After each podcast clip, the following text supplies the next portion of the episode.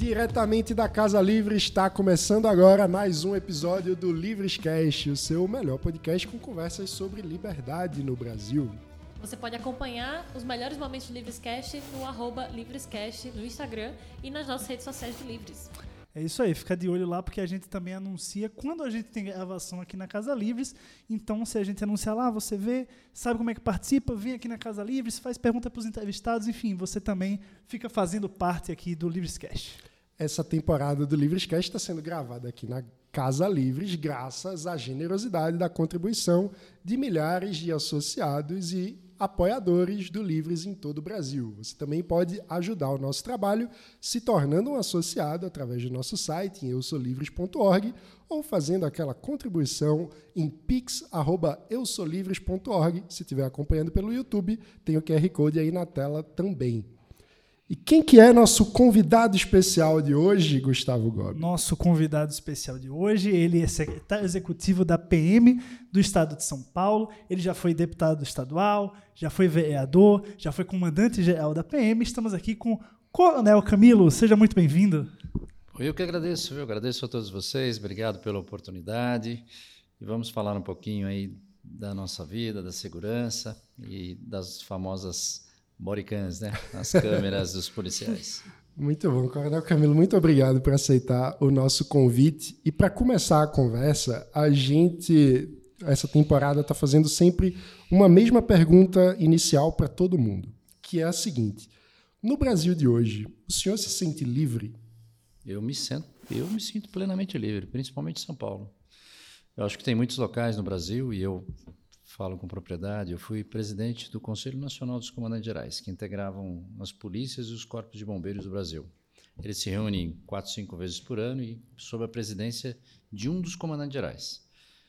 E São Paulo está bem na frente nesta questão. Né? A gente tem muito problema, a gente sabe que tem muito a caminhar ainda, mas São Paulo está anos-luz de muitos dos estados brasileiros. Né? Não falo isso com é, com orgulho, mas constatação mesmo de realidade. Né? A polícia aqui e o Estado aqui trabalham em prol do cidadão. Né? Temos falhas, volto a insistir, mas hoje ainda aqui é o Estado mais seguro do Brasil. Muito bom. É, a gente, um ponto interessante é que, recebendo vários convidados, muitas vezes o elemento mais imediato que surge nas respostas das pessoas que se sentem ou não livres é a sensação de segurança. Né? Exatamente. É, muito, é bem frequente, assim, esse, quando você pensa em liberdade, se você é livre, logo vem o sentimento de andar na rua, de poder aproveitar o espaço público sem se sentir ameaçado. E eu queria trazer um ponto que quando a gente fala no debate tão polarizado que temos no Brasil nos últimos anos sobre segurança pública, é comum, de um lado, a gente ter um discurso um tanto é, digamos assim, populista, numa ideia quase como se bandido bom é bandido morto, coisas assim, quase fazendo uma apologia da violência policial. Do outro lado, a gente vê muitas vezes uma demonização da polícia, como se a polícia fosse sempre uma fonte de insegurança ou de abuso.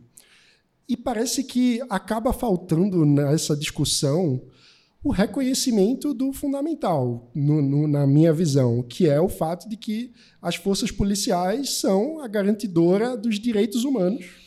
Então, não, não devia ter uma oposição entre a defesa dos direitos humanos e a defesa da polícia, porque a polícia é que deve ter o dever de defender os direitos humanos de todo cidadão, que quer dizer mas... segurança, vida, é, enfim, não ser roubado é um direito humano. Né? Então... então vamos lá. Primeiro, uma grande confusão, né? É porque todo mundo critica os direitos humanos e, na realidade, não é isso que se que se está fazendo naquele momento. Ninguém é contra os direitos humanos.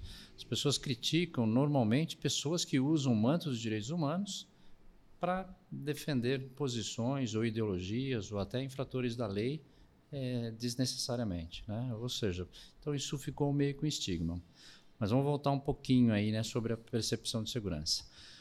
A segurança pública ela tem dois grandes pilares. Um pilar é a criminalidade real. Eu trabalhar fortemente para reduzir a criminalidade. E São Paulo está fazendo isso muito bem há mais de 20 anos. Então você tem o crime sendo reduzido. Tá? Só que você tem que trabalhar também a outra coluna, que é a percepção de segurança. A gente chamava de sensação, usamos o termo percepção, que hoje é um pouco mais abrangente. Se você não tiver os dois bem trabalhados, você se sente, se sente inseguro, porque a percepção de segurança é um sentimento, e você perde qualidade de vida. Você fica com medo de sair na rua, você fica com medo de ir numa pizzaria. E o que é pior ainda, isso, ao mesmo tempo que traz o medo ao cidadão de bem, traz a liberdade, ou seja, a incentivo ao infrator da lei a cometer o delito. Então, trabalhar a sensação de segurança é muito importante. E aí o papel de vocês é super importante. O papel da, da mídia, da imprensa, da comunicação social. Por quê? Porque 90% da percepção é, é, um sentimento, é feito pela mídia. As pessoas, o que elas veem na mídia, o que elas apresentam, o que, né, o que, que se apresenta para elas e como elas se sentem em relação a isso. Então tem que trabalhar os dois. Nesse campo, São Paulo vem trabalhando bem. Nesse aqui, falta trabalhar. Né? Ou seja, nós, nós temos uma polícia desconhecida. Vamos citar. E para você ter um, alguém acreditado, alguém que você confie, que você pode contar, você tem que conhecer. Eu dou um exemplo muito prático. Eu, eu sou casado com a minha, minha mulher Silvana há, há 36 anos. Né? É, 36 anos. Cuidado para não errar. É, é eu pensei cuidado. nisso. Esse é o tipo de coisa que o erro não dá já... É. E aí o que acontece? Eu não, quando eu comecei a namorar, eu não falava tudo para ela. Por quê? Porque eu não a conhecia. E a população de São Paulo não sabe a polícia que tem não sabe a polícia que tem, não sabe que nós temos hoje na polícia 36 helicópteros, 6 aviões, 400 cães. Né? Nós temos águia descendo em todo lugar, não tem discriminação. O helicóptero águia desce aqui nos Jardins, mas desce em São Miguel, Ferraz de Vasconcelos, em Mauá. Não tem nenhuma discriminação quanto ao uso da polícia para atender o cidadão. E é o que você falou também. Né? A polícia é, não deveria ser, ela é hoje o primeiro protagonista dos direitos humanos. É quem chega, quem tem a barreira entre o criminoso e o cidadão. Aliás, tem um livro muito interessante do Dr. Ricardo Balestreira, que foi secretário nacional de Direitos Humanos. Ele tem um livro que se chama é, Direitos Humanos, Coisa de Polícia. E lá explica direito isso. Ele, ele, viajou o Brasil inteiro, quando ele era secretário nacional de Segurança Pública, justamente para conhecer as polícias. Né? Ele trabalhou muito bem essa questão. Então a gente trabalha. E voltando a falar um pouquinho da Polícia de São Paulo no tema direitos humanos. A Polícia de São Paulo, ela vem crescendo ao longo do, dos séculos, né? Ela tem dois séculos quase, mas ela foi criada para ser um exército, isso é uma realidade. Começo do século passado, vieram dois, duas missões francesas do exército francês, não da gendarmerie, para treinar a força pública para ser um exército. E ela foi criando para ser um exército até que teve a Revolução de 30, né, de 32, desculpa, constitucionalista. Ela teve uma grande derrota bélica, mas ganhou no espírito né, do objetivo que era uma nova constituição. Mas a polícia começou a se, a força pública, então, a polícia militar começou a se reinventar, se transformar de um exército para uma polícia. Isso veio caminhando bem, consolidou com a, com a Constituição de 88 só que a polícia não tinha internalizado isso ainda, né? falava que era. Qual é a, a principal diferença para o espectador entender entre ser um exército e ser uma polícia? O exército está ali para defender o estado de um, uma possível invasão. A força pública ela tem um brasão que tinha, é, não sei, não, não lembro exatamente, mas eram acho que 19 estrelas, cada uma era é, Guerra do Paraguai, né, Canudos, ou seja, em cada uma das grandes campanhas que a Força Pública participou, e inclusive fora de São Paulo. Então, era, é, se não fosse essas ações das polícias ajudando o Exército Brasileiro, o país, o Brasil seria todo dividido como os países da América Latina. Então, isso foi feito para defender o Estado. E, num determinado momento, é, chegou à conclusão de que não precisava mais de um exército para cada estado. Isso se transformou em polícia. Só que, de fato, não aconteceu. A, a polícia falava que era do exército, que, que, desculpa, que era uma polícia cidadã com a Constituição de 88, mas se naquele momento, né, na década de começo dos anos 80, aí, pouquinho depois até da Constituição, se você tivesse dois veículos queimando, uma viatura e um carro particular, ele ia apagar o fogo da viatura. Né? O que, que eu quero dizer? Defendia mais o Estado do que o cidadão. Até que, em 1997, houve um fato gravíssimo em São Paulo chamado Favela Naval. Favela Naval, um grupo de policiais em Diadema fazendo ali abordagens e batendo em todo mundo que passava na blitz, sem motivo aparente. Aí a polícia se internalizou e descobriu que o que ela falava não acontecia. Então ela definiu três princípios para regrar tudo o que ela faz direitos humanos, que é o principal, né? ou seja, respeitar os direitos humanos. Então, direitos humanos hoje é um dos princípios da Polícia de São Paulo. Segundo, trabalhar com gestão. Se identificou que não tem como você não tra trabalhar bem se você não for profissional. E terceiro, trabalhar com polícia comunitária. Ou seja, eu preciso da melhor informação. Quem tem informação é o cidadão. E a razão de ser da polícia é o cidadão. Então, se eu não conversar, eu não tenho boa informação. Não adianta eu ser uma polícia de primeiro mundo se a população não quer essa polícia. Eu tenho que. Né, é, o Brasil é um grande condomínio, né? é o consenso. O que, que vocês querem? Então foi aí que a polícia começou a se transformar, estabeleceu procedimentos operacionais padrão, inventou método de tiro, inclusive adotado internacionalmente, e ela começou a crescer, crescer nessa linha, e hoje é, a melhor polícia do Brasil e uma das melhores polícias do mundo, sem sombra de dúvida. Coronel Camilo, eu queria voltar um pouco na questão da percepção de segurança, porque é, eu sou de Pernambuco, onde a criminalidade é muito mais complicada. E eu sempre acho engraçado, engra, cômico, não é engraçada a palavra, cômico, meio tragicômico, como em alguns momentos eu tô aqui em São Paulo e alguém fala: Olha, toma cuidado, que tá muito perigoso. Eu, amigo, eu sou de Recife, licença. o, e, e porque, o assim, parâmetro assim, é outro. O parâmetro é outro. E assim, uma coisa, nas redes sociais eu tenho visto muito o pessoal falando: Ah, tá tendo arrastando, na, na, arrastando não, né? Tá tendo, tem aqueles roubos, é, furto de celular na Paulista e tudo, e eu fico sempre me perguntando, essas pessoas estão fazendo boletim de ocorrência, elas estão denunciando, porque até onde eu sei, para você realocar o efetivo policial, para você melhorar a segurança e a sensação de segurança, você tem que ter informação, como o senhor mesmo disse. Então, eu queria saber qual, qual, o que, é que tem sido feito para melhorar a percepção de segurança aqui em São Paulo. O que, que você acha que pode ser feito e poderia ser imitado por outras polícias em outros lugares no Brasil?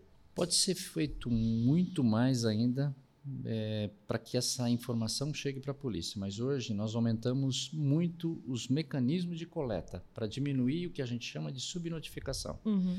A maioria dos crimes em São Paulo, eles são como em qualquer lugar do mundo, né? Aliás, tem dois pesquisadores, Clark e Felson, que em 98 estudaram o crime. E eles chegaram à conclusão que 60 a 70% dos crimes são crimes de oportunidade. Se não tiver oportunidade, eles não acontecem. Né? Depois a gente fala um pouquinho mais sobre isso. Mas dessa forma, o que fez a Polícia de São Paulo? Melhorou sensivelmente a forma de você se comunicar com a polícia. Então, hoje, exceto seis ou sete ocorrências, você não consegue fazer do celular. Todas as outras você consegue fazer do próprio celular. Entra na delegacia eletrônica e faz. Né? Essas seis ou sete é porque precisa de alguma perícia, alguma coisa desse tipo. E é lógico os casos de flagrante, que aí não tem jeito, tem que levar para o distrito policial. Então tem aumentado a forma de eh, interação com a polícia. Além disso, uma ideia lá atrás do governador Franco Montoro, que são os conselhos comunitários de segurança, que nós incentivamos muito na Secretaria de Segurança. Para quê? Para ouvir a população. Né? O que, que Franco Montoro né, é, percebeu lá em 1985, ele criou isso que o Estado, o poder público não ouvia as pessoas. Então ele fez um fórum obrigatório. Então todo aqui em todo distrito policial, que é, são alguns bairros, né, que tem 93 eh, distritos policiais na capital. Cada eles corresponde também a uma companhia da Polícia Militar, é a mesma área. O delegado e o capitão respondem pelo mesmo território e eles são obrigados uma vez por mês a sentar e ouvir a população. São chamados conselhos comunitários. Eles são chamados membros natos. O presidente é alguém da comunidade, tem lá um diretor social, um diretor eh, de comunicação, mas ele se reúne todo mês para ver os problemas de segurança daquele bairro. Né? Baseado até que surgiu depois no americano, mas tem lá o chamado Compstat, que também é uma reunião lá que fazem em muitos estados americanos discutir a, a, a reunião. A outra coisa que se fez agora, mais recentemente, né, de 2009 para cá, se transformou ele em 2018, é o programa Vizinhança Solidária, que também é as pessoas olharem para o espaço público de forma diferente e comunicar à polícia em qualquer atitude suspeita. Então, isso tem melhorado muito. Então, a percepção de segurança, nós vamos melhorar trabalhando fortemente na polícia comunitária, ou seja, é, as pessoas têm que conhecer o policial do seu bairro. Né? Tinha lá um desenho muito antigo também chamado Manda-Chuva e tinha o Guarda-Belo, né? Vai no Buberang lá que vocês vão ver. Não é da época Eu já, de já vi, já vi com isso, assim, guarda-velo. é, ele tomava conta daquele quarteirão. Ele era um policial conhecido. Ele era uma espécie de xerife. Foi assim que São Paulo resolveu o problema do Jardim Ângela. Jardim Ângela foi o lugar mais violento do mundo em 97. Eram mais de 100 homicídios é, por 100 mil habitantes. A taxa de homicídio se mede quantidade de homicídios dolosos por 100 mil habitantes. Né? De novo, São Paulo ganha de longe do Brasil disso. né? O Brasil está perto de 20, 22, eu não lembro agora. A, a taxa de São Paulo é 6. Só para ver como São Paulo é um estado seguro, o Brasil pretende, pelo SUSP, que é o Sistema Único de Segurança Pública, que foi lançado lá em 2018, chegar a uma meta de 16 homicídios por 100 mil habitantes em 2030. Nós alcançamos a meta de 16 em 2005. Nós estamos com 6 homicídios por 100 mil habitantes, ou seja, é muito diminuto. E o homicídio em São Paulo, ele, é, ele não atinge o cidadão comum. Né? Quando você fala de latrocínio, que é aquele roubo que terminou em morte, que é muito diminuto, né? é, é, é lógico, cada caso é um caso, mas está na faixa aí de 300 por ano, o homicídio está na faixa de 2.000, 2.800 por ano. Então, esse homicídio em São Paulo ele tem uma característica: ele acontece normalmente por disputa de tráfico, por álcool e por pequenas desinteligências. E a gente diz aí que o cidadão comum ele está sujeito ao latrocínio, não ao homicídio. Por isso que a gente fala que São Paulo é seguro. Agora, o que está incomodando São Paulo? Vai só para falar da sensação de segurança. O pequeno roubo, que é o roubo do celular, é o roubo. É o chamada roubo... gangue da bicicleta. Né? É, a gangue que passa. Em Rec- É o boy do bote. É, em Recife a gente chama de boy do boy. Ele faz assim, só. É o cara Boy que passa bote, na meu ladeira com a bicicleta, pega o celular E e, Não, é. Não é fácil, né? Não é fácil e surgiu recentemente. A gente está conseguindo fazer diminuir isso, que é o crime com a moto. né? O crime com a moto depois da pandemia, ele não acontecia dessa forma. Depois da, ele ganhou um vulto muito grande depois da pandemia. Normalmente você tinha um outro que praticava um crime de moto, mas depois, com a pandemia, com o uso da bag, que é aquela mochila de entrega, isso causou um disfarce, né? trouxe um disfarce perfeito para o criminoso. O que, que o criminoso quer? Primeiro, o criminoso é jovem. Por isso que nós não temos policiais. Todo mundo reclama que os policiais aposentam cedo. Eu não posso ter um policial idoso, a não ser que seja na administração. Eu, na rua eu tenho que ter um policial jovem. Então, porque o bandido é jovem. A maior faixa de criminalidade, infelizmente, está ali de 15, 16 anos até os 27, 30 anos. Essa é a grande faixa. É lógico, você tem criminosos com 60, com 80 anos, assim como você tem com crianças com 12 anos cometendo delito. Mas a grande maioria está nessa faixa. Então precisa ser jovem. E o jovem, ele não tem medo de morrer. Ele tem medo de ficar preso. Ele tem medo de perder a liberdade. Quando você pega alguns jovens aí que estão conversando, que são infratores da lei, estão conversando entre si, isso a gente já viu, presenciou, chegou até a gravar. Se eles falarem, ah, você viu fulano, é, morreu, é, perdeu. Perdeu. Agora, quando eles falam da mesma situação, os mesmos jovens, e falam, "Ó, você viu fulano? Pô, ele foi preso, nossa, ele está preso. Ele tá... Então, ou seja, o sentimento de perda da liberdade é muito mais forte porque do que a morte. Parece brincadeira, mas não é aqui também isso. só, é no mundo todo. Então, a ideia é trabalhar forte. E a moto trouxe isso, trouxe a não identificação por uso do capacete e a facilidade de fuga. Então, nós criamos uma operação forte em São Paulo e estamos fazendo isso reduzir. Mas, de novo, ele se espalhou para a bicicleta e até a pé, não é só de bicicleta. Você pega na Paulista, você também, né? além do batedor de carteira, que é aquele que te pega o celular sem você nem quase ver, né? você tem o, o de bicicleta andando ali na contramão, alguma coisa assim.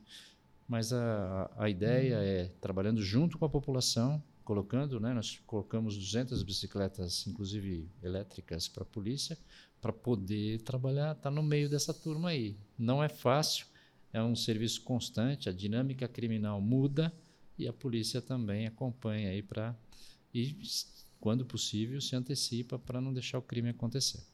Muito bom. Vamos entrar no tema da vez. Eu acho que né, é o momento aí de falar das câmeras corporais nos uniformes dos policiais. Né? Uma grande. Sem querer entrar, eu acho que no debate é, eleitoral, candidato X ou candidato Y defende, não defende, vai tirar, não vai tirar, como vai rever, enfim. É, essa foi uma política implementada aqui no estado de São Paulo, está com mais ou menos dois anos agora? Dois, Sete anos. Sete anos já? Caramba, eu estava conferindo os dados mais recentes, assim, eu achei que era ainda Então, mais lá. recente. Bom. Mas como, como é que. Eu tenho aí duas, duas perguntas iniciais em relação a isso. Como que foi o processo para a política realmente ser levada para a prática, essa construção junto com, com a comunidade do- dos policiais, é, e como que é isso hoje? Como, como que foi no começo e como que é hoje, essa percepção dentro da própria polícia? Para falar disso, a gente precisa falar um pouquinho do, do como é a capacitação policial em São Paulo. Nós temos em São Paulo uma educação sequenciada, eu falo muito em educação. Educação tem dois recortes: é o ensino técnico e a internalização de valores institucionais, de valores de vida, que é o que acontecia com o professor lá. Aquela professora primária que pegava na mão da criança para ensinar a fazer, que é super importante. Então, ali ela não está fazendo só o ensino técnico, ela está dando um exemplo de vida, a postura dela, como ela se porta na classe. Então, então a polícia investiu muito nisso ao longo do tempo. né? Então, São Paulo tem seis grandes escolas na Polícia Militar e uma na Polícia Científica e Civil. Nós temos três polícias: a Polícia Militar, que cuida do policiamento ostensivo e a repressão imediata. Você tem a Polícia Civil, que cuida da investigação, né, a Polícia Judiciária. E você tem a Polícia, desculpa, a Polícia Civil, né, que cuida da parte judiciária e da investigação, e a Polícia Científica, que é a que produz a perícia, ligado com a Polícia Civil também e com a Polícia Militar, porque a Polícia Militar também faz inquérito, que é o inquérito policial militar. Bom, na- no caso da militar, então nós temos seis grandes escolas, uma escola de soldado, uma escola de sargento, uma escola de oficiais, o mestrado e o doutorado. Então essa é a formação sequencial. Só para ter uma ideia, voltando à questão de direitos humanos, depois de 98, nós criamos uma comissão lá em 98 de direitos humanos. Essa comissão se transformou em departamento e hoje é uma diretoria de direitos humanos e polícia comunitária. E tem uma disciplina em, em todas as salas de aula, para que a discussão vá mesmo para dentro da sala de aula, né? Então, quando a gente começou a trabalhar forte lá nessa, nessa capacitação, os cursos foram ser reconhecidos e criou-se o mestrado. Mestrado é do, cap, do, do capitão para ser promovido a major, é um pré-requisito, mas é um curso de mestrado. Idêntico ao mestrado de qualquer universidade, aliás, reconhecido como curso, como mestrado mesmo, até fora da, da polícia. E lá se desenvolvem dissertações. Né? E tem o doutorado, que aí é do tenente-coronel para ser coronel, que é feito inclusive um módulo em conjunto com os delegados para se transformar de primeira classe para classe especial, que são os dirigentes de polícia. E uma tese de mestrado foi o uso das câmeras, lá atrás, da importância do uso das câmeras. Londres já estava começando naquela época, Nova York também, e se começou a estudar aqui. E começou a estudar onde? Na periferia da cidade. Foi lá na zona sul de São Paulo, num batalhão chamado 37, que fica lá, é, divisa aí com, Carap com Itanhaém, né, lá para baixo, lá quase saindo da, no, na zona sul da capital. Isso deu muito certo. Foram 100 câmeras que foram adquiridas e foram colocadas. É lógico, a tecnologia ainda era muito incipiente, isso foi avançando, cada vez melhorando. E estávamos já com 500 câmeras sendo testadas quando entrou essa gestão. Aí sim deu um impulso. É, podem fazer a crítica que for, mas essa gestão investiu em polícia como nunca se investiu. Eu tenho 44 anos de trabalho na segurança pública. Nunca tivemos investimento desse tipo. E como que aconteceu as câmeras? Olha, as câmeras são importantes, estamos não, vamos colocar então. Só que houve uma exigência, exigência de um governador chamado João Dória. Ele falou: "Eu quero que as câmeras fiquem filmando 24 horas". Isso não existia no mundo. Não existia. Você vai em Nova York, o policial liga quando ele quer para gravar a ocorrência. Você vai no, em Londres, a mesma coisa. Até porque a legislação lá me parece que não permite.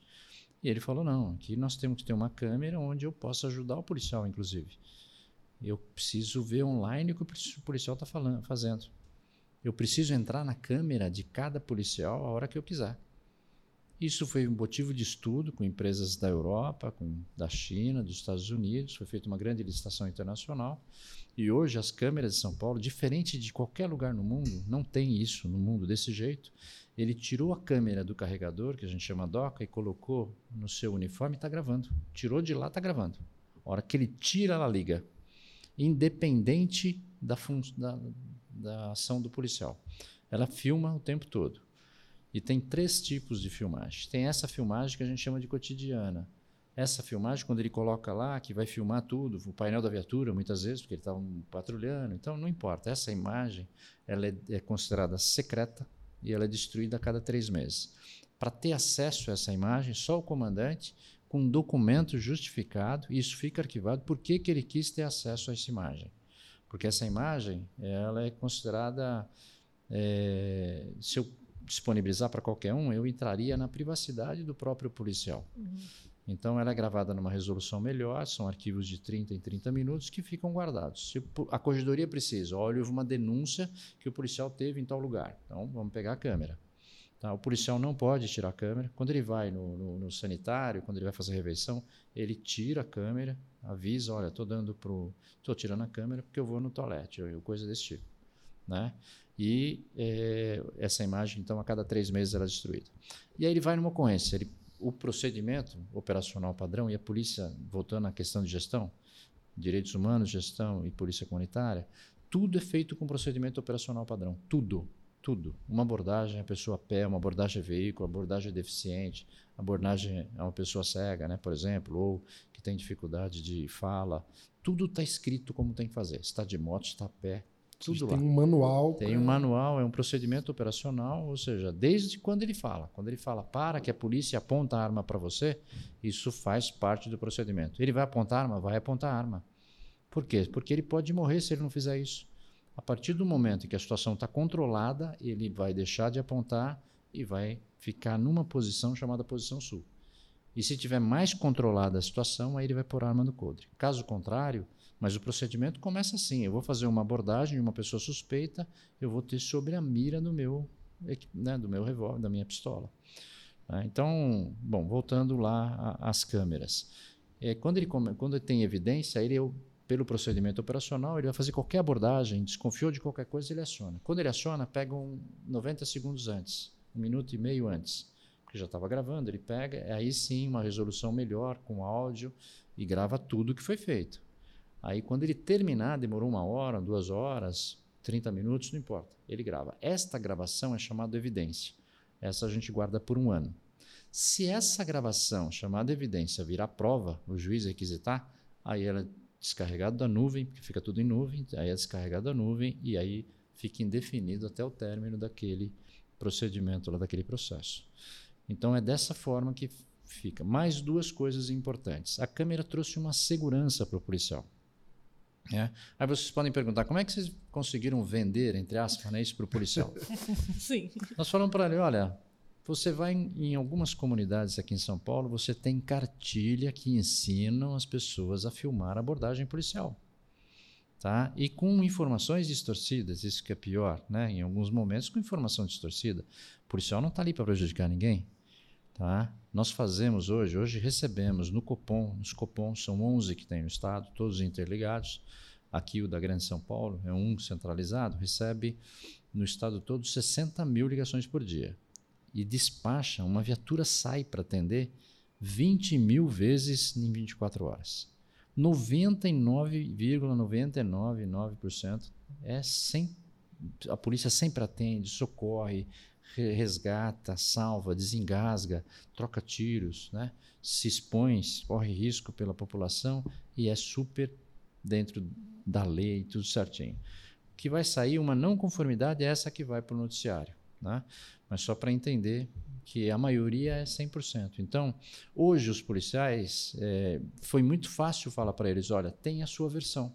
Você vai ser filmado. Vai ter uma câmera na esquina, vai ter alguém numa fresta de uma janela, vai ter uma câmera de um prédio que vai te filmar, uma câmera pública.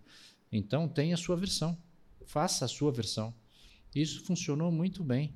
Nós tivemos casos, nós já tivemos aí mais de 20 casos Tá? Tem três deles que o promotor falou: se não tivesse a câmera, eu condenava o policial. Aquele na ponte de Heliópolis, lembra? Que o pessoal fala: ah, ele deu tiro, matou, matou, e foi ver lá. O cara tenta sacar a arma. Não, nenhuma câmera pegou aquilo, só do policial que pegou que ele tentou tirar a arma. Tem uma também de uma policial feminina que está correndo atrás de um marginal. Quando ele percebe que é uma policial pequena, né, de estatura pequena, ele é grande, ele volta para tentar é, tira a arma dela. Quando vai tentar tirar a arma dela, acaba acontecendo o disparo na perna. E aí o que acontece? Foi naquela coisa, ele tinha caído.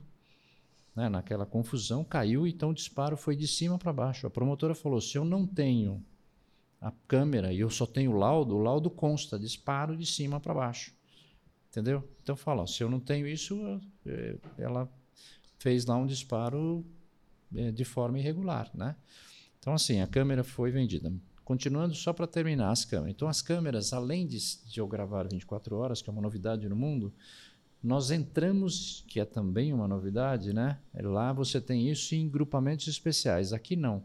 Aqui todas as câmeras, o comandante entra, o tenente que comanda aquele, aquele 60 homens ali, ou o capitão, ou o copom, a qualquer momento em qualquer câmera.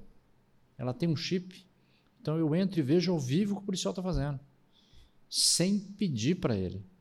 Eu entro em qualquer momento, eu, a qualquer momento eu entro lá e vejo o que, que ele está fazendo. E mais importante, a qualquer momento eu sei onde ele está. Além de ter o chip que grava, que eu poder entrar online, eu vejo onde ele está. Por que isso foi importante? Eu gosto muito de tecnologia. Quando eu fui comandante geral, eu coloquei o tablet. 11 mil tablets, que nós tínhamos 11 mil viaturas operacionais. Só que o tablet, o que acontece? Quando ele saía numa ocorrência, um para um lado, um para o outro, dentro de uma comunidade, você perdia, porque o tablet ficou na viatura. A câmera, eu sei exatamente onde o policial está. Aliás, hoje vai até mais longe. Além de dar a latitude e a longitude, dá a altitude. Então, se ele está na Paulista, no 15º andar, eu tenho uma noção. Ó, ele está mais ou menos a tantos metros de altura. Incrível. Então, assim, a câmera hoje é muito mais para proteção do policial, tem protegido muito. Tá? Então, quem que não gosta lá? É, provavelmente só aquele policial que não queria trabalhar direito, que é mínimo. A maioria dos policiais, você falou lá que o policial, a sociedade quer bandido morto, e, e, e de onde vem o nosso policial? Vem da sociedade. Então a gente pega um ano falando para ele em direitos humanos, respeito às pessoas, bem comum, ajudar o próximo, respeito, dever, e ele sai depois de um ano um policial comunitário, entendendo que o bandido tem que ser preso. Tá? Então, assim, a maioria esmagadora dos nossos policiais concordam com a câmera. Eles não têm problema, para eles é indiferente a câmera. Vai chegar um momento que, que é o que acontece hoje com o colete, que é o que acontece hoje com a, a taser, que é a arma de choque. Ou seja, você, o policial no passado, quando lançou o colete, ele não queria usar o colete. Ele achava que o colete era coisa de marica. Imagina, ficou usar colete. A mesma coisa foi o cinto com o automóvel na década de 80. Vocês não pegaram isso, mas eu peguei. Você punha cintos, eu era do bombeiro e punha o cinto. E o pessoal falava, pô, meu, né, pessoas próximas até da gente falavam, pô, você tem medo de tudo, fica usando cinto. Hoje ninguém sai sem cinto. O nosso policial hoje não sai sem colete. E vai chegar um momento muito breve que ele fala assim: ó, se não tem câmera, eu não saio. Por quê? Porque a câmera o protege. É lógico, vai pegar outros problemas? Lógico que vai. Mas são mínimos. Eu falo com muito, né? Eu comandei a polícia e acho que foi isso foi um dos privilégios que eu tive na vida, né? Muita gente, pouca gente tem, de comandar tanta gente boa. Né? É, eram 100 mil homens que eu comandava naquele momento, hoje são 94, né? Mas naquela época era, tinha 6 mil a mais, tinha uma figura de soldado temporário. Então, assim, sem medo de errar, são pessoas especiais. Se der uma ocorrência agora aqui, vocês devem ter visto na rua alguma ocorrência, chega duas, três viaturas rapidamente, ele se expõe, e até pouco tempo não tinha assistência jurídica. Foi essa gestão que pôs assistência jurídica para eles. Eles tinham que contratar advogado. Mas voltando, então, só para encerrar, a câmera hoje, eu considero uma das medidas de todos os tempos disruptiva da polícia. Acho que é uma, uma mudança sem volta. E se ela for, em algum momento, é, retirada ou colocada de lado, por um, vai ser por uma questão de tempo. Ela vai voltar. Né? Isso é, é no mundo todo. Não tem como você trabalhar sem tecnologia. E a câmera, no futuro, não vai ser só a câmera. A câmera ela vai trazer a inteligência associada à câmera. Eu vou chegar frente aí, né, a Débora, e eu, e eu vou receber, né? A outra pessoa, né? Estou citando seu nome só. Não, não pode citar meu nome, Mas assim, problema. ó, vai falar, vai, vai falar assim, ó, prende essa pessoa que é procurada. Por quê? Porque a minha câmera, com reconhecimento facial, vai mandar para o smartphone. Hoje nós trocamos o tablet para o smartphone. Então, vai mandar lá no no TPD, que a gente chama do policial, fala: ó, tem um problema. é, essa pessoa tem um problema. Né? Como passa um carro hoje, no ano que vem, nós já estamos colocando 3 mil, falando em câmeras ainda, o Detecta Móvel, que são câmeras em viaturas que está filmando o entorno. Então, se uma viatura está normalmente andando, ele vai receber um recado: ó, do teu lado tem um carro produto de furto e roubo. Né? Isso já é uma realidade, já estão contratando. E a câmera vai ser assim no futuro. Você vai pegar uma câmera e vai passar em algum lugar e você vai receber um alerta captado pela câmera. Então, assim, câmera, na minha visão de profissional de polícia, é um caminho sem volta, dá transparência para o serviço, mostra o bom trabalho, torna a polícia mais conhecida e o que é mais importante, você consegue trazer para a população aquele momento difícil que todo policial trabalha, que é aquele momento tenso, aquele momento, porque a abordagem, por exemplo, é um momento tenso para todo mundo, não é só para quem é abordado que é uma situação né, que é desconfortável, a gente sabe disso, mas também para o policial. Por quê? Muitos policiais morrem nesse momento. Então, esse momento, dificilmente é julgar um policial no dia seguinte, de trás de uma escrivania, do que aconteceu, deixou de acontecer, né, é muito mais. não traz a realidade daquele momento, do que aconteceu. Né, e a câmera vai propiciar isso. Então, a gente vê a câmera como um grande avanço na polícia. Muito bom, é, é impressionante. Chega a dar É um, muita- um bom sentimento. É, dá, uma- dá uma esperança, assim, sabe? É. Coisa boa. Falando em esperança, é, quais, quais são os desafios que você vê para a implementação desse tipo de política em outros estados? Né? Que a gente vê que em outros estados não tem essa preocupação em fo- uma formação. Deixa eu só não perder um gancho e Ah, aí a claro, gente tranquilo. retoma isso. Porque eu acho que uma coisa importante é, que o Coronel Camilo tinha trazido é como na percepção de segurança é, é fundamental o papel, muitas vezes, da mídia e geralmente, falo como jornalista, critério de noticiabilidade. Que quer dizer o quê? O que é que leva algo a ser notícia? É sair do padrão. Né? Então, o desvio sempre chama mais atenção do que o cotidiano. É, e aí, talvez, com a adoção de câmeras, quando começa eventualmente a surgir casos é, de questões que são um desvio, mas não um desvio é, do mal, mas um desvio de uma peculiaridade é, do cotidiano, de algo que, enfim, que chama a atenção das pessoas, às vezes pela bravura do policial, às vezes pela enfim, tem, tem casos é, em filme de, sei lá, o policial que ajudou no parto da criança Sim. que ia nascer. Isso tudo ajuda a modificar, tendo a- a- as imagens e, e tudo mais, de uma forma, é, enfim, que não depende do flagrante de um cidadão que ficou revoltado com um desvio que ele viu. Isso ajuda a trazer notícias que não necessariamente são ruins sobre a polícia por noticiário, que é uma coisa difícil sem ter esse tipo de, é, enfim, de, de gravação. Então, acho que acaba tendo esse lado positivo na geração de, de percepção de segurança também. Exatamente, exatamente. É o momento ali, né? E outra, não é montado, né? É real. Exato. É. Eu sou muito adepto da comunicação social, né? Eu, eu- voltando agora à polícia, à polícia comunitária lá atrás, só para falar um pouquinho da importância da, da percepção de segurança. Tem lá as três nortes, né? Você trabalhar com direitos humanos, com gestão, ou seja, respeitar as pessoas, trabalhar com as melhores práticas e buscar a melhor informação que é a polícia comunitária. Você não consegue tirar a informação da população quando ela não acredita na polícia. Quando ela não acredita na polícia, como que você tem que fazer? Qual o primeiro passo? Conhecer. Voltando lá ao caso da minha mulher, quando eu comecei a namorar com ela. Enquanto eu não comecei a conhecer, eu não confidenciei nada. Depois que eu fui confiando, fomos trocando informações, e aí você foi criando, você foi acreditando, e aí você foi falando. Então a nossa polícia precisa ser conhecida.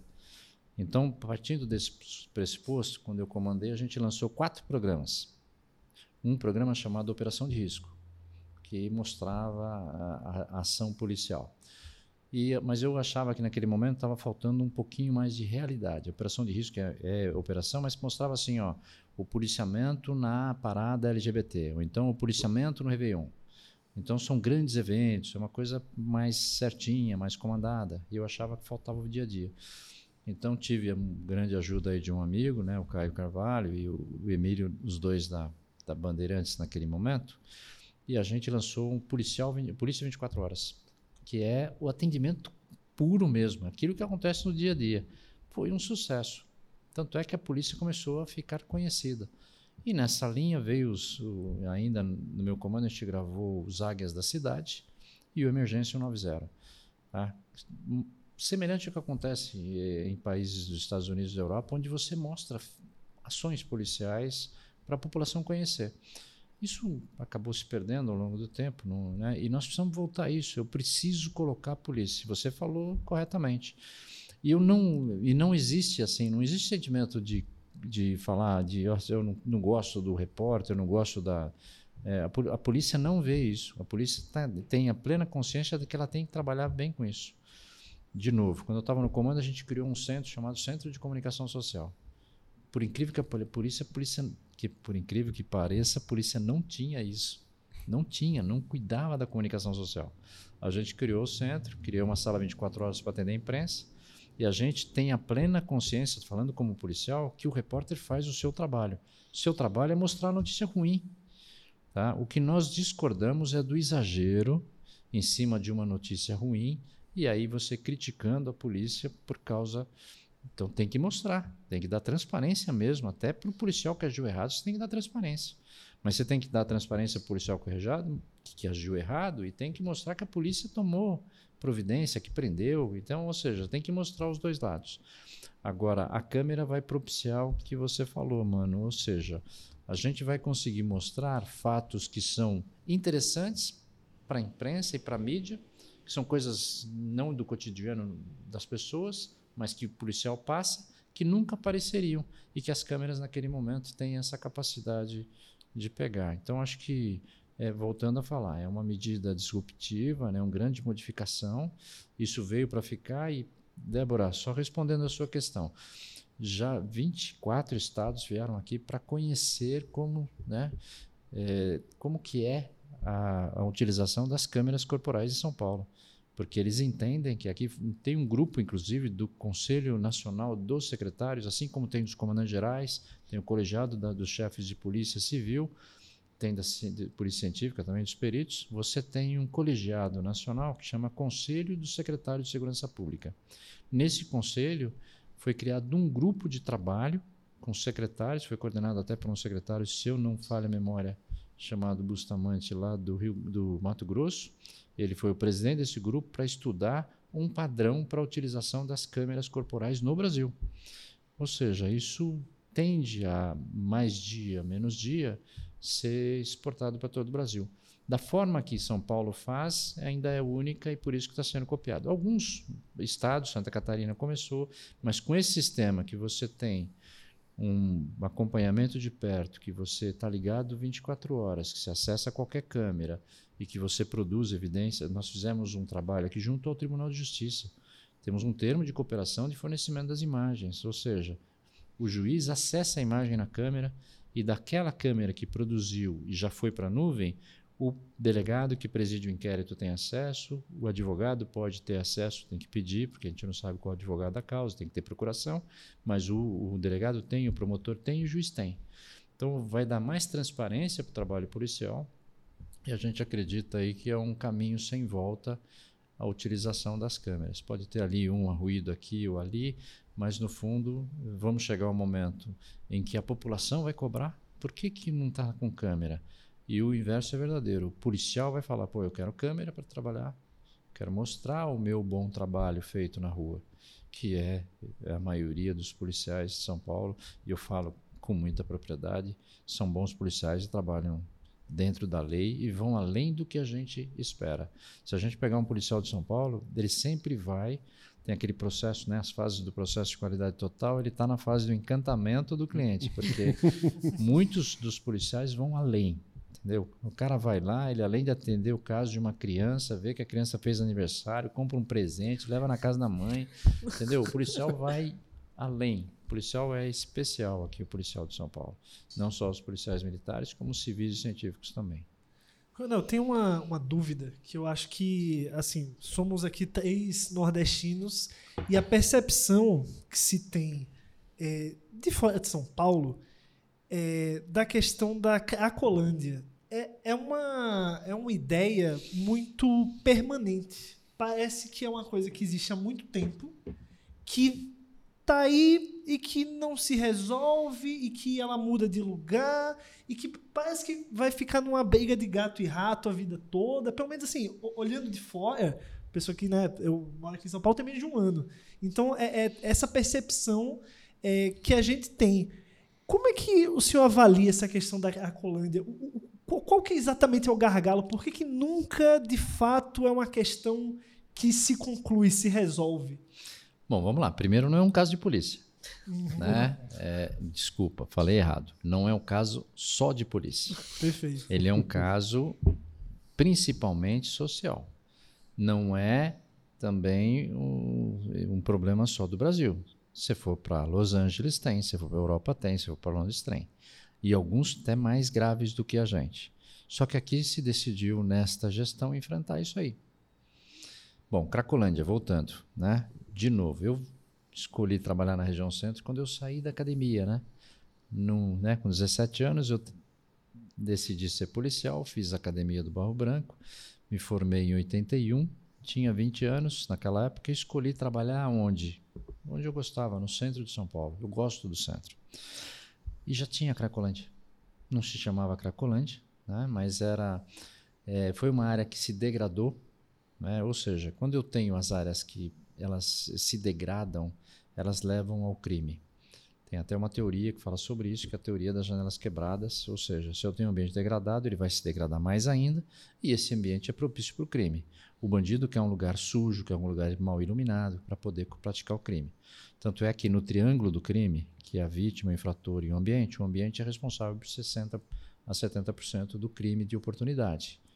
Então, o que, que aconteceu ali? Ele era dentro. Do, vamos voltar. Por que, que surgiu a Cracolândia? Ali existia uma rodoviária que em bem em frente à Sala São Paulo, até a década de 60, acho que até 70, né, começo de 70, tinha uma rodoviária. E a rodoviária, estamos falando em 50, 60, era o point. Por quê? Porque o, as pessoas, a elite da sociedade andava de ônibus. Era o ônibus da Cometa, o ônibus, né, o, era aquele ônibus confortável, com drink, com, é, era assim. Aí na década de 60 como, começou. Como aeroporto. Exatamente. Aí o que aconteceu?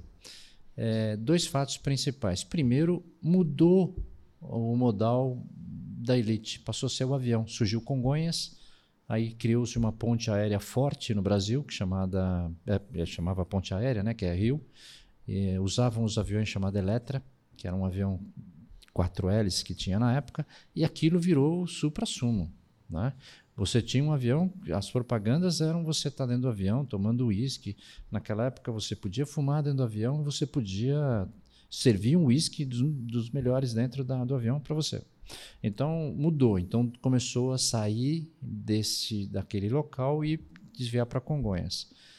Ato contínuo mudou a rodoviária. A rodoviária saiu dali e foi para o Tietê, uma rodoviária maior, mais moderna. E todos os hotéis do entorno que funcionavam é, por causa daquele movimento da rodoviária, é, faliram. Literalmente, viraram cortiços. Tanto é que a maioria foi demolida porque não pagou IPTU, a prefeitura tomou e demoliu. Então ali virou um ambiente extremamente degradado. E o que tinha lá? E aí eu já estou falando na década de 80, quando eu cheguei lá como tenente. Você tinha dentro dos cortiços não era Cracolândia, mas era consumo excessivo de álcool. Eram pessoas o tempo todo embriagado. O álcool e a droga era maconha. Raramente você tinha ali um LSD ou uma cocaína. A maioria era desse jeito. Bom, vamos andando. Nós, sociedade, não tomamos providência, fomos lenientes. Por quê? Porque não estava na rua. Estava dentro daquelas pensões, estava dentro das edículas. A gente não via na rua. Quando muito você via a, a, a, as prostitutas na porta daqueles hotéis, daqueles cortiços, não via mais ninguém. Então, não incomodava a sociedade, a sociedade não. Mas aí começou a aumentar, começou a perder o controle, até que se chegou um momento e falou: olha, precisamos fazer alguma coisa. Então, esses cortiços e outra, começou a ter problema até de estrutura, de desabar. Então, o que, que fez aí o poder público naquela época? Criou um projeto chamado Nova Luz. Aí nós já estamos falando em 2007, né, 2008 começaram a derrubar os cortiços. Muito bom. Derrubou os cortiços. Para onde vai essas pessoas? Para onde eles vão? Para a rua. E aí ficou aquele aglomerado de pessoas na rua. Chegou a ter 5 mil. Né? E era do lado de cá, né? Guarnazes, Santa Ifigênia. Depois mudou para o lado de lá, Dino Bueno. Depois se instalou na Cleveland.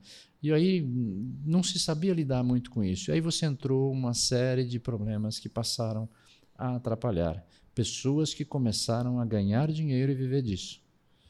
Ativistas se escondendo sobre o manto de defender essas pessoas, prejudicando mais essas pessoas, porque forçando que elas ficassem lá, entre aspas, com o direito de permanecer na rua, essas pessoas foram se drogando, foram morrendo, aí entrou o crack, que foi uma droga que consome muito rapidamente as pessoas, e aí você teve. E aí tem um papel do crime organizado, né? Ou não? Oi? Tem um papel do crime organizado aí de Então, mas depois tipo disso, assim. não estou falando ainda do crime organizado. Depois entrou o crime organizado para fornecer.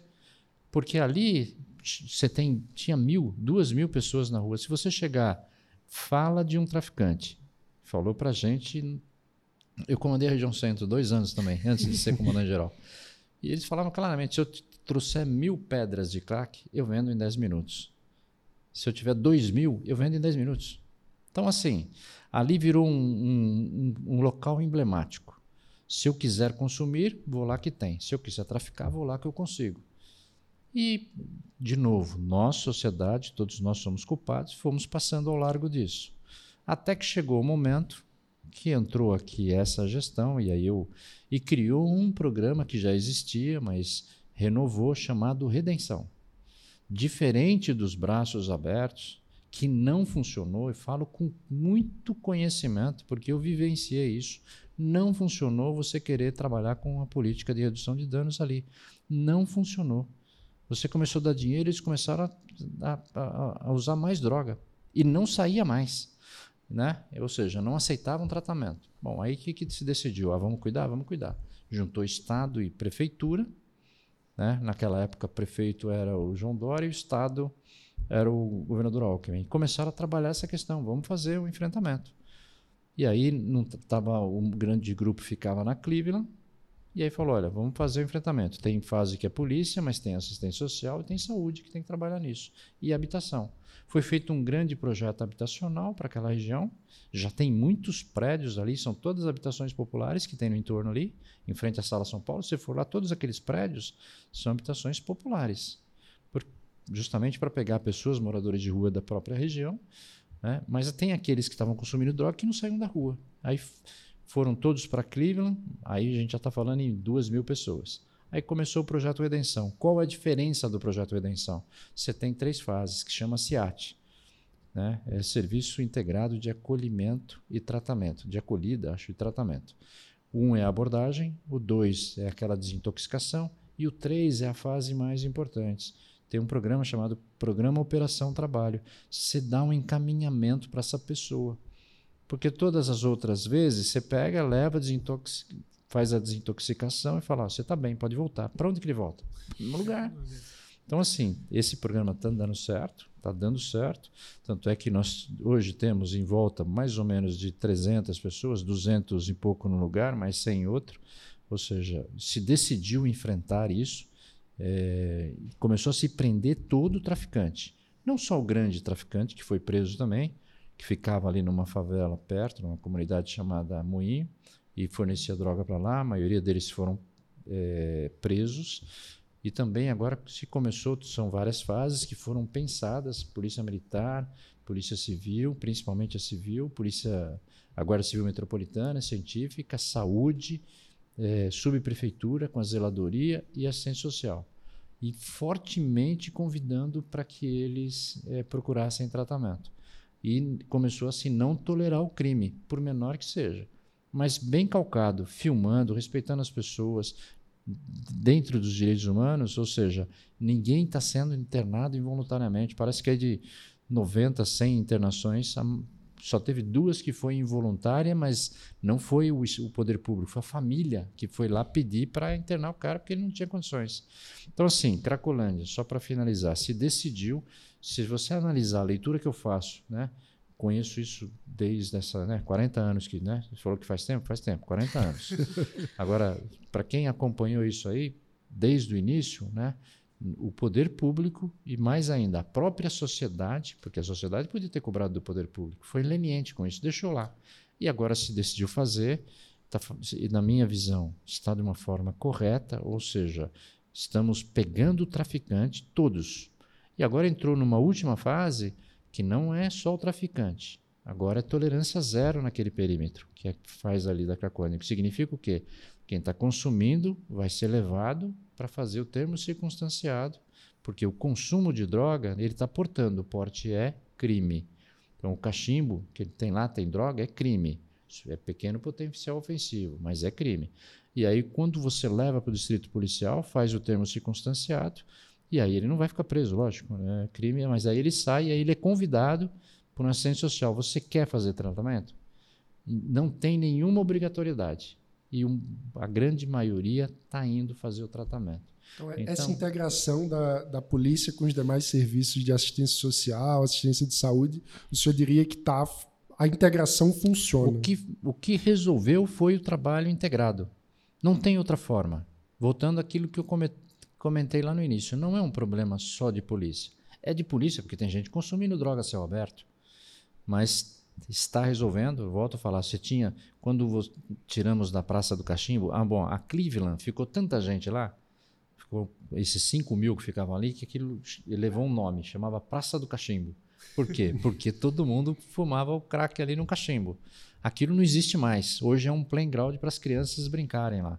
Convido vocês a passar lá numa Cleveland e ver. Então, onde eles estão se concentrando? Às vezes, eles não, estão, não têm um local fixo agora. Mas o grupo que num começo que se espalhou era perto de 1.500, que foi para a Praça Princesa Isabel, que a polícia também agiu junto com o Estado, com a saúde, com, a social, saiu de lá. Hoje você tem um grupo menor, volto a falar, perto de 300, 200 no lugar, sem que se reúne principalmente de noite. Mas existe um trabalho muito forte e agora pequenos grupos, a assistência social consegue chegar. Quando você tinha 5 mil, não conseguia chegar mesmo porque os traficantes não deixavam, e segundo, porque muita gente, eles não tinham interesse. Agora, quando você tá pouca gente consegue, consegue fazer abordagem, consegue falar, consegue convidar, de novo, respeitando as pessoas, respeitando os direitos humanos, respeitando a individualidade deles, ninguém é forçado aí. Volto a insistir, não teve internação involuntária pelo poder público, que poderia fazer.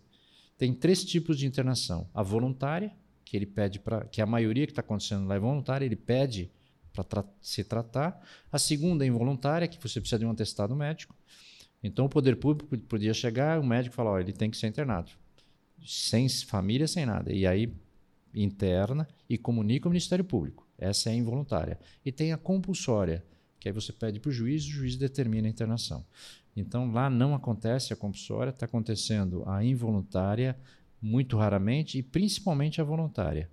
Então assim, pela primeira vez a integração foi tão forte que deu certo. E só vai dar certo aqui ou em qualquer lugar do mundo onde você estiver trabalhando a polícia, a área social, a área de saúde e a prefeitura, porque você ter uma ideia, algumas ruas ali do centro precisam ser lavadas cinco vezes por dia, porque essas pessoas elas não têm, é, elas perderam a, a, a dignidade delas, de, até da modo de portar de, de se portar. Ou seja, ela, elas fazem necessidades em qualquer lugar, jogam as coisas na rua. Então, é assim, não existe mais, né?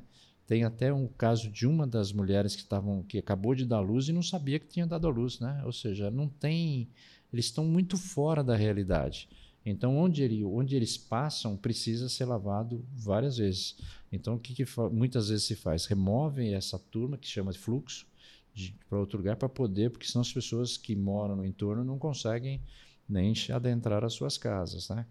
Mas está sendo combatido, está diminuindo e se continuar nessa pegada desse jeito, envolvendo de novo a, a, comunidade também tem participado, porque ela que comunica onde que eles estão indo, onde estão indo, é a própria população. Mas trabalhando em conjunto, prefeitura e Estado, área social, saúde, com apoio da polícia nos casos né, de, da droga, tem dado certo e a gente acredita que esse é o caminho. Muito bom. Coronel, eu queria recuperar um pouco a, a, a, conversa sobre as câmeras, porque um discurso muito frequente na, enfim, no debate político é que falta ao policial brasileiro, não sei se é o caso aqui em São Paulo, o que alguns chamam de retaguarda jurídica para atuar. Eu queria ouvir a opinião do senhor sobre isso e se as câmeras ajudam justamente a, enfim, como retaguarda jurídica para Vamos atuação. começar do- pelo final. As câmeras ajudam sempre. As câmeras ajudam sempre. Eu tenho a versão real do que está acontecendo. E volto a insistir, a versão, na versão real, sem sombra de dúvida, o policial vai estar certo. Com raras exceções, o policial vai estar certo. Então as câmeras ajudam. Agora, vamos trabalhar na legislação. Nossa legislação é muito fraca para o policial. Você o, vai que em algum- falta em termos de o que- legislação? que falta na legislação é nós. O nosso código é muito antigo, né? da década de 40, a gente precisa rever. Nós temos uma outra realidade, nós temos outros conceitos na nossa sociedade, eu tenho outras formas de viver, eu tenho outros costumes. Eu preciso mudar isso. E eu preciso tornar a lei mais rígida com aqueles que agridem o agente público. Em alguns estados americanos, se você agredir um policial, você responde por dois crimes: a lesão que você provocou e por ter eh, agido contra um, um agente da lei. Então a lei protege bastante. Aqui não.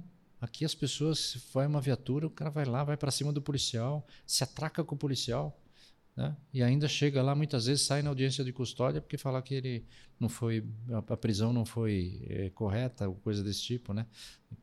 De novo, se tivesse a câmera, ia mostrar esse momento lá. As leis são muito fracas. E aí vou falar um pouco mais até. A nossa lei precisa ser modificada porque nós estamos deixando de deixar, né, de, de manter encarcerado pessoas que precisam. Eu não posso ter um homicida que sai aí com condenado, poderia ser condenado a 100, só pode comprar, cumprir 30 e sai com sexto. Então não pode. Entendeu? Pelo contrário, também não posso prender uma pessoa que rouba um, que furta um pacote de manteiga, né? Como acontece. Então, assim, a nossa legislação hoje faz com que a polícia encarcere muito e encarcere mal, mas está seguindo a lei. E muitas vezes a lei, embora seja falha, não é aplicada como ela deveria. Então, se eu tivesse uma lista de prioridade, primeiro, vamos aplicar a lei. Vamos aplicar a lei como ela foi definida. Segundo, vamos modificar a lei. Para quê? Para proteger, eu não colocar no sistema carcerário aquele jovem que cometeu o seu primeiro delito. Por quê? Porque ele vai sair de lá pior do que ele entrou. Tá certo? Porque o nosso sistema, infelizmente, né, é, nós não temos aqui uma forma que isso também precisa ser modificado. É, eu tenho, de dentro da, da, do sistema penitenciário, pode falar com qualquer um. Por quê? Porque eu tenho um monte de regalias para esse eh, cidadão que está preso. Na, na, quando eu volto lá, né, eu sou do passado, né? Mas assim, é, o que a primeira coisa que a gente aprendia na escola, lá no então primário ou ginásio, é que o preso perdia os seus direitos de cidadão. Né? Hoje não perde. Entendeu? Então você tem hoje, chegou ao cúmulo de antes de 88 o preso poder votar e o soldado não. O soldado ganhou o direito a votar em 88. Então, assim, não, não, por favor, eu não estou querendo massacrar ou. Não, eu acho que preso é preso. Preso é preso. Ele não está lá para ser ressocializado. Ele está lá para cumprir pena. Vamos lembrar lá, né, das funções da pena. A primeira é pena. Por isso que chama pena. Entendeu? Eu não posso inverter. Segundo, é para corrigi-lo, para que ele não cometa mais. Terceiro, é para proteger a sociedade. Estou tirando ele do seio da sociedade para proteger os outros. E em quarto lugar, fala: bom, vamos tentar ressocializá-lo. Tanto é que eu fui para o Japão estudar polícia comunitária e eu perguntei para eles: ah, como é que fica aqui o caso de ressocialização? Estou vendo aqui que eles não estudam. O policial ficou bravo comigo. E aí eu perguntei para a tradutora o que, que ele falou. Ele falou: ó, ele falou. Eu não posso falar como ele falou, mas ele falou que aqui não é escola, isso aqui é prisão. Escola lá, lá fora, porque ele fez isso, né? Ele falou: escola é lá fora. O momento dele aprender não é aqui, já passou. Aqui é para cumprir pena. Aqui é para cumprir pena e para ele não querer mais voltar aqui. Então, assim, é diferente do que a gente faz. Ou seja, e, e na lei nossa diz que a pena é pena, a pena é para punir. A pena é a vingança, do, é a vingança minha pela mão do Estado. E é assim que precisa ser. As pessoas têm que se sentir medo de ser preso. Para quê? Para que ele não cometa o crime. Eu não posso ter uma pessoa que eu falo assim, ó, eu vou cometer tudo bem se eu for preso. Ah, tudo bem, se eu for preso, é, daqui a pouquinho eu estou na rua. Aí ele começa a fazer aquela avaliação custo-benefício e ele fica no crime. Fala, Débora. Não, então, é justamente, eu queria entender. Eu, eu entendo a necessidade de endurecimento de penas e do cumprimento da lei, mas eu queria saber, na sua visão, e do que você estudou e tudo, é, do, de como seria esse processo de, de, vamos dizer assim, eu nem diria ressocialização, né? É que se ele tem que aprender na prisão que ele não tem que fazer mais aquilo, ele precisa de uma alternativa depois de sair da prisão. Então, como é que funciona esse momento? Como seria. Seria melhor que funcionasse essa saída, esse momento da, da transição. Um, entre- um pouco como tu falou, co- como, como o programa de redenção, que tem um- Exato. a terceira etapa é tentar encaminhá-lo para uma Isso, nova vida. né? Perfeito. Então, isso deveria acontecer com todos os nossos presídios. Por isso que eu sou a favor da privatização dos presídios. Você tem dois presídios em Minas Gerais, Ribeirão das Neves, que faz isso muito bem. Ah, é caro? É caro. É caro para o cara preso lá. Mas lá ele sai com uma profissão. E não é, eu não dou um curso lá de informática e falo, ó, você está pronto para o mercado. Não é isso. Lá eles perguntam para o preso, o que, que você quer fazer? Ah, eu quero ter um carrinho de cachorro-quente. Eles ensinam o cara a ser um empresário de cachorro-quente, pô. Porque não adianta eu falar para ele, ó, vou te dar um curso. Aí ele vai lá fora, o cara vê lá um carimbão de egresso, não dá emprego para ele em lugar nenhum. Então, a gente precisa preparar também o preso para sair.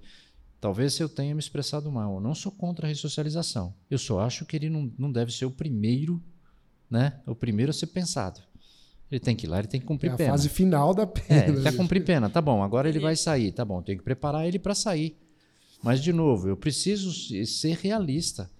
Eu tenho que saber que esse cara vai sair com um carimbo de egresso no seu, no seu prontuário. Que ele não vai conseguir muitos empregos por causa disso.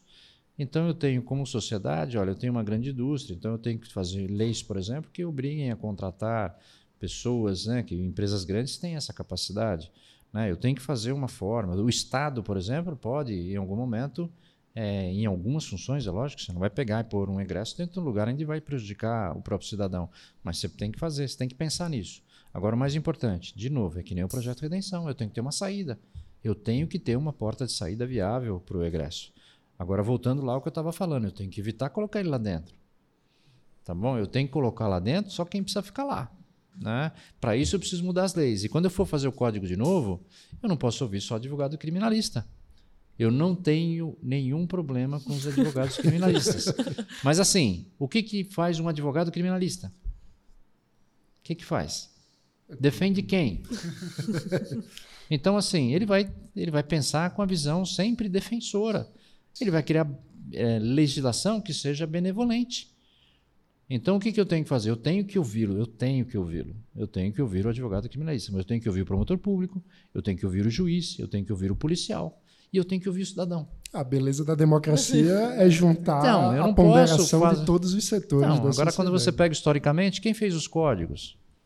Então, então, a gente tem que começar lá de novo a modificar essa questão. Você acha que um processo como esse de ouvir mais o cidadão e de construir um consenso em torno do que a gente acredita ser um processo que, que respeite os direitos humanos, óbvio que também se se só ouvir qualquer coisa vai sair uma monstruosidade, mas que respeite os direitos humanos, mas também é, tire a pessoa, a- a- o, o criminoso da sociedade, que o cidadão se sinta seguro, e iria diminuir essa vontade que alguns cidadãos têm de Ah. lixamento, de Eu queria só trazer uma coisa que eu não vejo oposição entre respeitar os direitos humanos e. Não, também Enfim, não, mas muita gente vê, infelizmente. porque- É por isso que eu sempre faço É, esse. por isso que. Mas, mas reforçando, porque respeitar os direitos humanos é evitar a violação de direitos humanos que acontece, por exemplo, com o crime. né? Exato, mas você sabe, você falar direitos humanos, o pessoal do Sim. Bandido Bom Muito Morto já chama a gente de comunista e deixar mais o quê? Então, o que eu queria saber é se você, se você acredita que é, se a gente. Se, o- se o cidadão se sentisse mais ouvido em todo esse processo e, e sentisse assim que a. a- né, que, que o, que o criminoso está sendo redimido, usando o termo da redenção, é, ia diminuir essa pulsão do, do brasileiro de bem que, que, que quer descontar a violência em alguém e às vezes é no, no criminoso. Débora, sem sombra de dúvida. As pessoas às vezes têm um sentimento de querer fazer com as próprias mãos quando eles veem que a impunidade está reinando. Hoje o que nós temos no Brasil é um sentimento de impunidade. Se eu não tenho impunidade, se eu sei, olha, ele fez, pode ficar, vou ficar sossegado porque ele vai pagar? Não, aqui não, ele tem, olha, não, ele fez, mas não vai receber, não vai pagar. É, Então eu, eu fico impotente, eu falo, olha, o Estado não está me representando, ele não está punindo.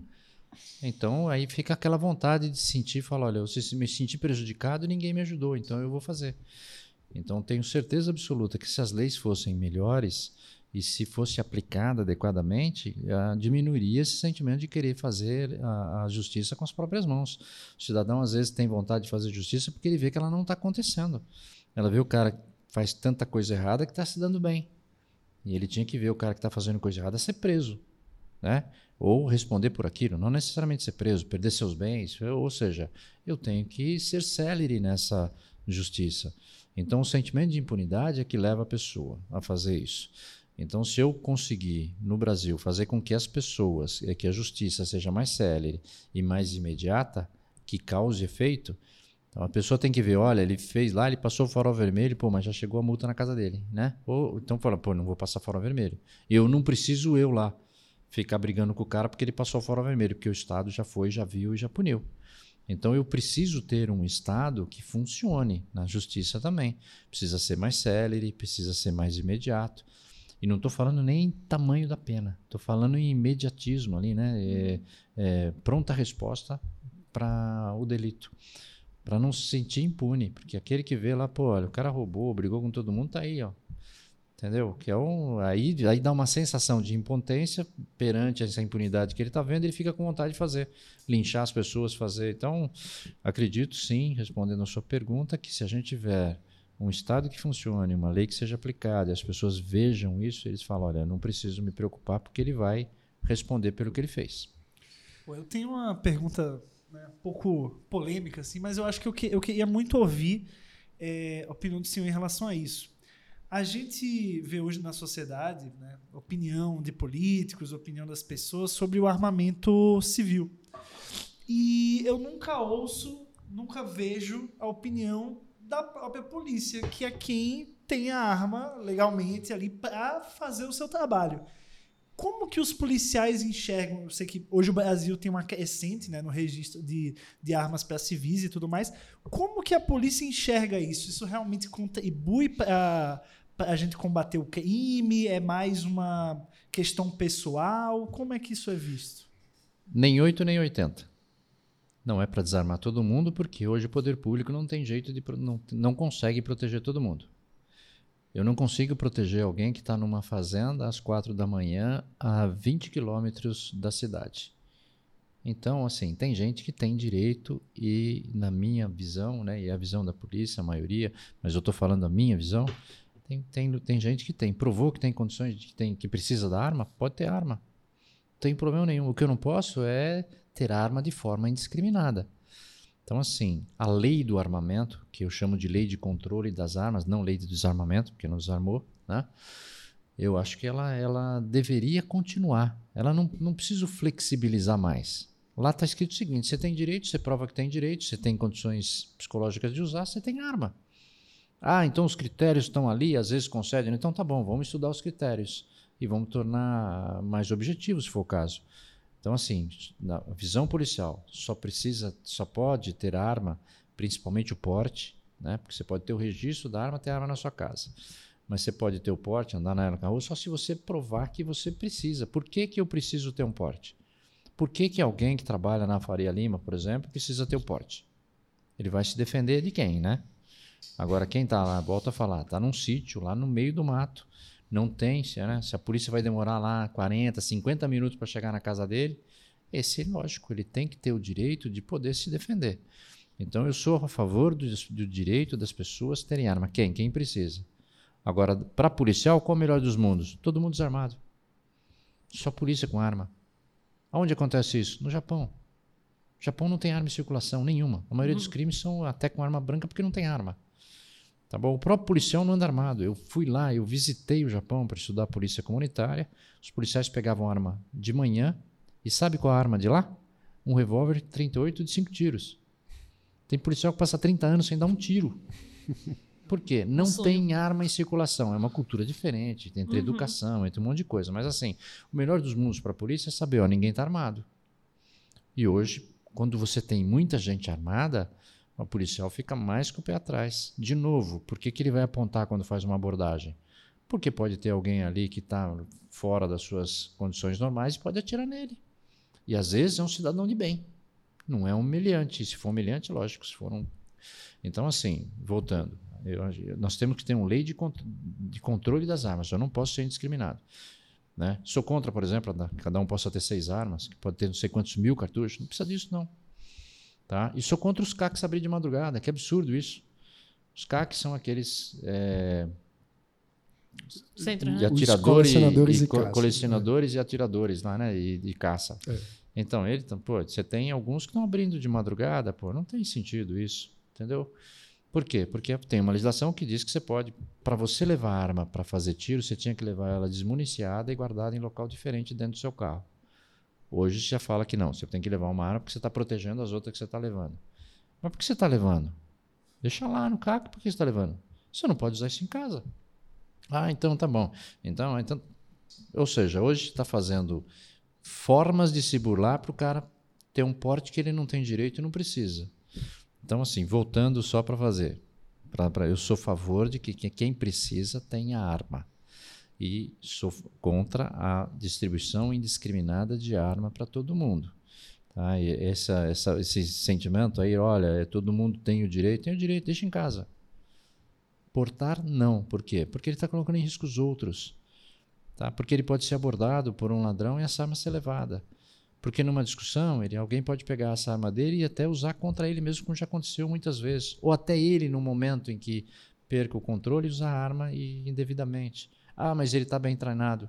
Tá? Se o policial, que está extremamente bem treinado, tem uma educação continuada forte, São Paulo tem cinco tipos de educação continuada. Uma vez por ano tira na rua e dá lá 100, 150 tiros. Se esse ainda faz de vez em quando alguma coisa não conformidade com a arma, imagina quem não tem. Então, assim, só para encerrar, sou a favor da lei de controle de armas, não sou a favor de retirar a arma da população, sou a favor do controle de armas, sou a favor de que as pessoas possam ter registro, aqueles que queiram ter arma, e sou a favor do porte só para aquelas pessoas que provem a necessidade de portar essa arma durante o seu trajeto. Muito interessante a visão. Muito bom. Coronel Camilo, muito obrigado por, por essa conversa. Assim como nessa temporada a gente começa com uma pergunta, a gente acaba com uma outra. Então, já agradecendo muito a, a presença do senhor e, enfim, a, a visão ponderada e refletida sobre questões tão importantes para todos nós, que são da segurança. A pergunta final é para o senhor o que significa liberdade? Liberdade é o poder me manifestar, né? Sempre que eu tiver essa condição, eu poder ir a qualquer lugar, eu poder entrar em qualquer ambiente, né? Desde que seja público aí, né? Ou seja, eu, a liberdade é eu, eu me sentir livre para fazer o que eu quiser e, é lógico, responder também pelos meus atos. Né? Eu, eu, eu não, não gosto de falar em liberdade sem falar em responsabilidade. Então, é eu sentir que eu posso fazer o que eu quiser, que o Estado me garante isso, que eu posso andar a qualquer momento, que eu posso me expressar da forma que eu quiser e, lógico, naqueles momentos em que eu me exceder, eu vou responder por isso. Eu acho que é isso. Excelente. Muito obrigada. Muito, Muito obrigado. Eu que agradeço a oportunidade.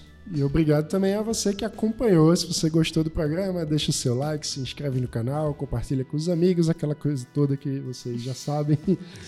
Muito é obrigado isso, e até a próxima. Próximo Livescast. Tchau, tchau.